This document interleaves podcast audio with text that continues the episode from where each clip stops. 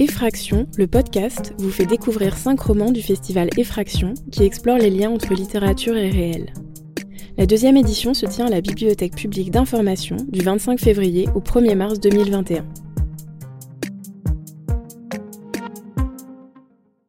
Dans cet épisode, Cyril, bibliothécaire à la BPI, vous présente Fresh Kills de Lucie Taïeb. À son ouverture en 1947, la décharge de Fresh Kills, au sud de New York, ne devait rester en activité que trois ans. En 2001, après avoir accueilli une partie des débris du World Trade Center, Fresh Kills ferme enfin. Entre-temps, le site est devenu la plus grande décharge à ciel ouvert du monde.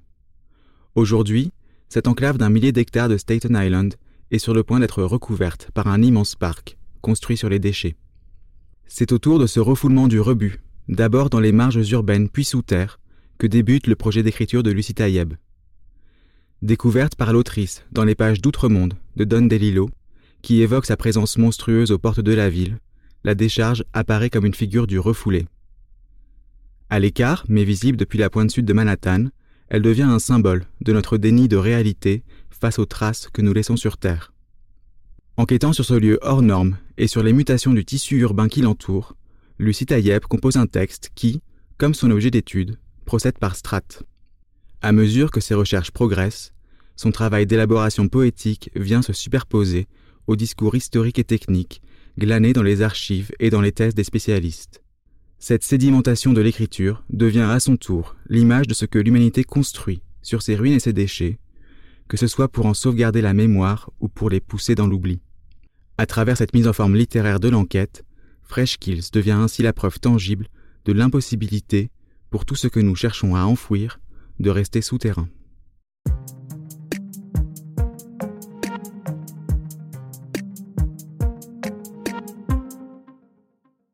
J'avance dans la chaleur étouffante, entrecoupée d'orages de ce mois de juin.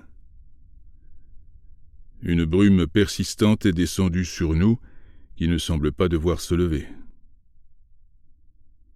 Je considère la ville en son métabolisme, comme source première de tous les déchets qui, des années durant, alimentaire Fresh Kills et qu'on emporte désormais vers d'autres lieux. Tout ce qui touche aux poubelles attire mon attention. Et je repère d'un quartier à un autre les prises en charge qui varient. Les logos, les uniformes différents pour les cantonniers, qui vident en plein jour et à grande fréquence les poubelles des rues et balaient le trottoir.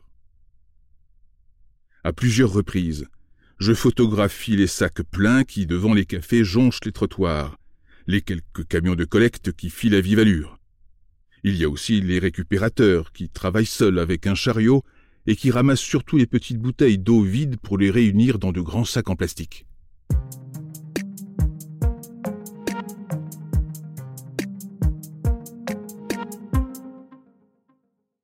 Pouvez-vous nous présenter la décharge de Fresh Kills et nous dire ce qu'elle a pu avoir de remarquable dans l'histoire du traitement des déchets?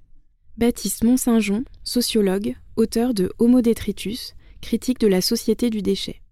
Ce qu'on en sait de Freshkill, c'est que ça a été très longtemps une des, décharges les plus emblématiques de l'histoire de l'Occident, euh, a fortiori de l'Amérique du Nord, des États-Unis. C'est une décharge qui a souvent été présentée comme euh, la plus grande décharge du monde. Euh, alors je le dis qui, a été présentée comme telle parce que c'est bien souvent euh, dans, les décharges à travers le monde un espèce d'argument, euh, d'argument de, promotion bizarrement un, peu à l'envers comme ça de la, décharge en, disant, toujours c'est la plus grande du monde, d'Amérique, d'Europe, etc. Et donc le fait est que c'est le gigantisme euh, d'abord et avant tout qui, qui saisit dans l'imaginaire qui est lié à Fresh Kills. Euh, un gigantisme qui est redoublé par l'événement tragique qui, marque le début du, du 21e siècle, qui est l'effondrement des tours jumelles, dans lequel les, débris pour lequel les débris euh, de ces tours jumelles ont été enfouis euh, dans la décharge de Freshkill après même sa fermeture. Ce qui frappe aussi quand on lit Lucie Taïeb et les extraits qu'elle cite de Don DeLillo, c'est la proximité apparente de Fresh Kills à la ville de New York. Elle explique que depuis Manhattan, on, on perçoit la décharge, ce qui paraît aujourd'hui assez anxiogène, mais est-ce que c'est également quelque chose finalement d'habituel dans l'histoire des décharges?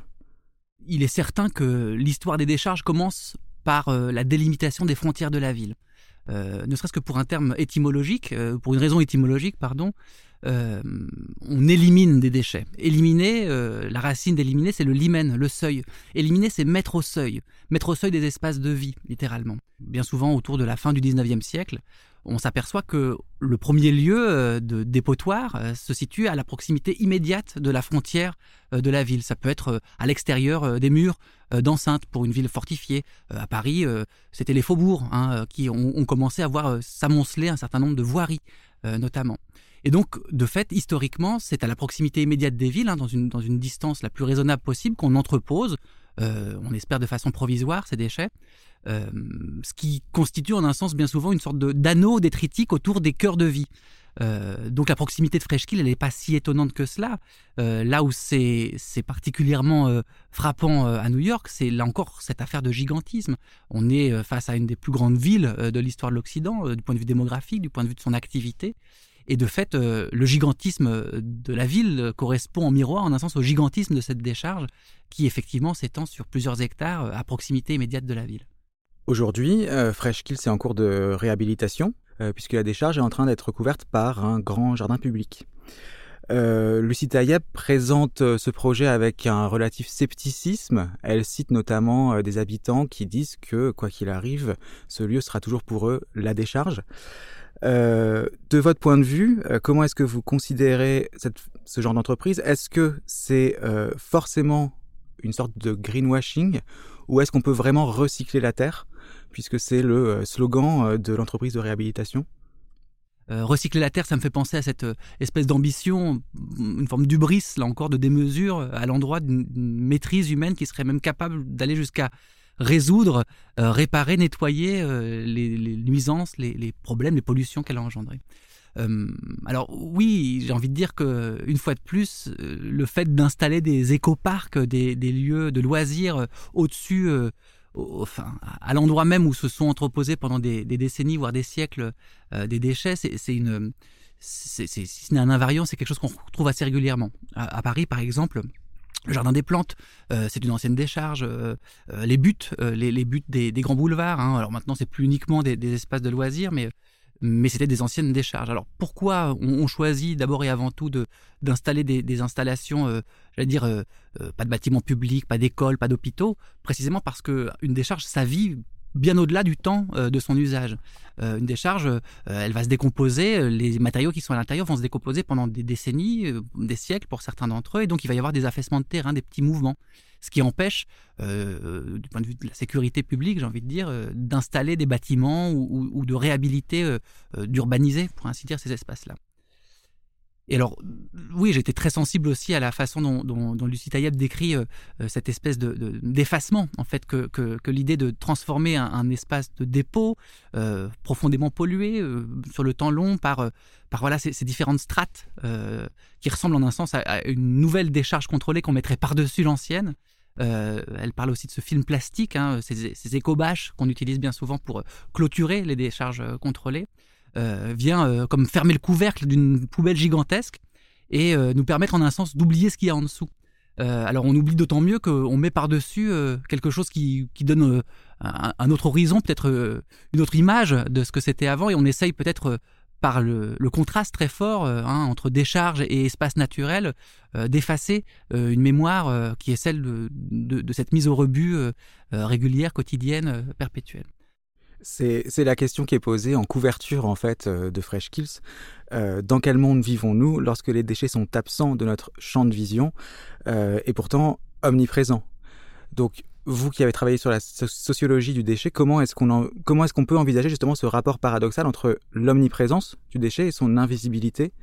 Euh, Et que pensez-vous de l'analyse qu'en fait Lucie Tayeb alors, j'étais plus que séduit hein, par, le, par la façon dont Lucie Tayeb raconte euh, cette histoire en un sens de l'oubli et du déchet. je dirais plus que séduit parce que j'ai le sentiment que euh, moi, Lucie Taïeb, je l'avais rencontrée en tant que chercheuse euh, et, et, j'avais jamais jusqu'à aujourd'hui euh, lu son, œuvre littéraire et, j'ai le sentiment que à travers ce texte-là passe davantage de choses presque dans un texte de sciences sociales, souvent mal écrit, souvent alambiqué, plein de chiffres, etc. Il y a quelque chose qui voilà, circule très bien dans le texte et, notamment, notamment à travers ce, mouvement que vous décriviez bien là de de dénégation, de déni peut-être de l'ordure. Alors, faut le mettre en histoire, j'ai envie de dire, ce mouvement de dénégation. C'est pas de tout temps qu'on a oublié nos déchets, qu'on les a mis de côté.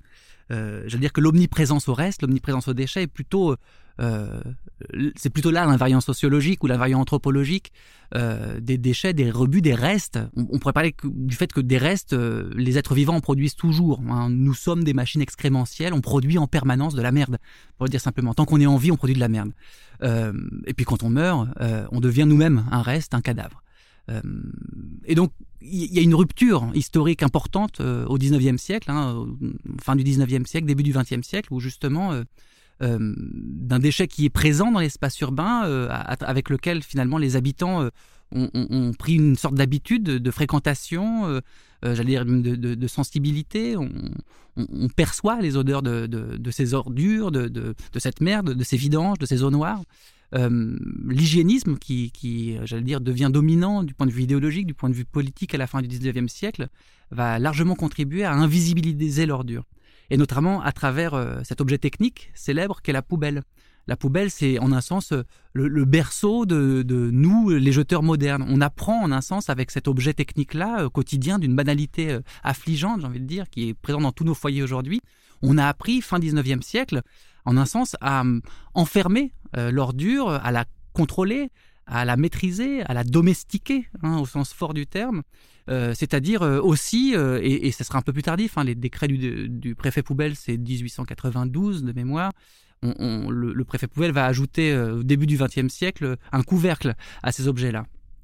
Et, le couvercle de la poubelle, c'est précisément ce geste d'enfermement littéralement de l'ordure et, finalement le, geste final qui permet d'asseoir cette logique de maîtrise enferme la poubelle dans des boîtes pour mieux l'oublier en un sens. Hein. On pourrait faire une métaphore ou une, comparaison un peu, un peu alambiquée avec euh, les archives ou, les réserves des musées qui ont aussi cette fonction de, de conservation pour l'oubli. Hein. Ce qui est conservé au musée, on sait que ça le sera, donc on peut en un sens ne plus y penser. Euh, c'est géré, c'est bien géré. Et eh bien, dans une espèce de, mouvement, si ce n'est opposé, mais peut-être euh, un peu parallèle, quelque chose se joue dans la mécanique mémorielle euh, à l'endroit des déchets, euh, qui est précisément liée à cette possibilité d'oublier puisque le déchet n'est plus visible. Don DeLillo, lui, quand il raconte la visite de son personnage à Fresh Kills, il parle d'une initiation presque mystique. En tout cas, c'est une découverte. Lucie Tayeb, elle parle, quand elle se met à s'intéresser à Fresh Kills, de voiles qui se déchirent et qui lui révèlent euh, la petitesse de, nos, actes pour essayer de réduire l'importance de nos déchets. Et vous, vous écrivez dans Homo Detritus euh, que vous voulez contribuer à rendre davantage intelligibles les processus qui se jouent dans la mémoire de nos vies d'ordures. Euh, on voit très bien les liens qui peuvent s'établir euh, entre vos démarches, qui en fait s'opposent à cet enfouissement programmé, à cet oubli programmé. Alors, aujourd'hui, que peut-on faire pour s'opposer à cet oubli? Et est-ce que Fresh Kills et sa transformation en parc n'est pas justement un symbole euh, de, de, cette impossibilité de s'opposer à ce mouvement d'oubli?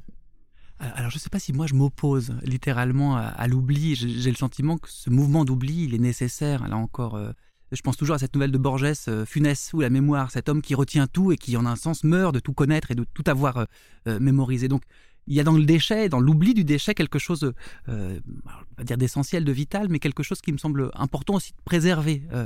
en un sens, le fait de ne rien oublier, ça serait l'inverse opposé de la maîtrise totale, et il y aurait un écueil là aussi qui serait probablement du même ordre totalitaire ou, extrême.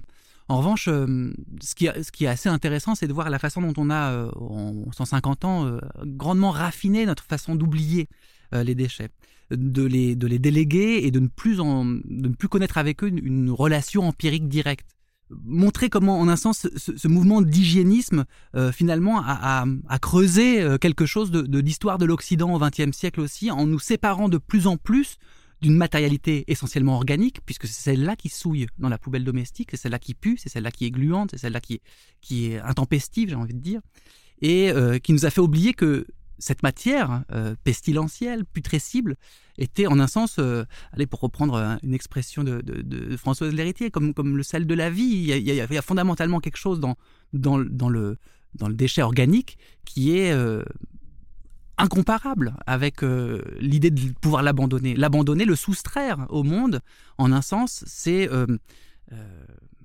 voilà, j'allais dire un, acte incompréhensible en un sens. L'idée d'enfermer des déchets organiques dans des, dans des cuves en plastique et en béton, il y a quelque chose d'insensé pour lutter contre ce mouvement de déni, moi c'est vrai que j'invite bien souvent à, à, à, penser cette figure historique importante qu'est le chiffonnier.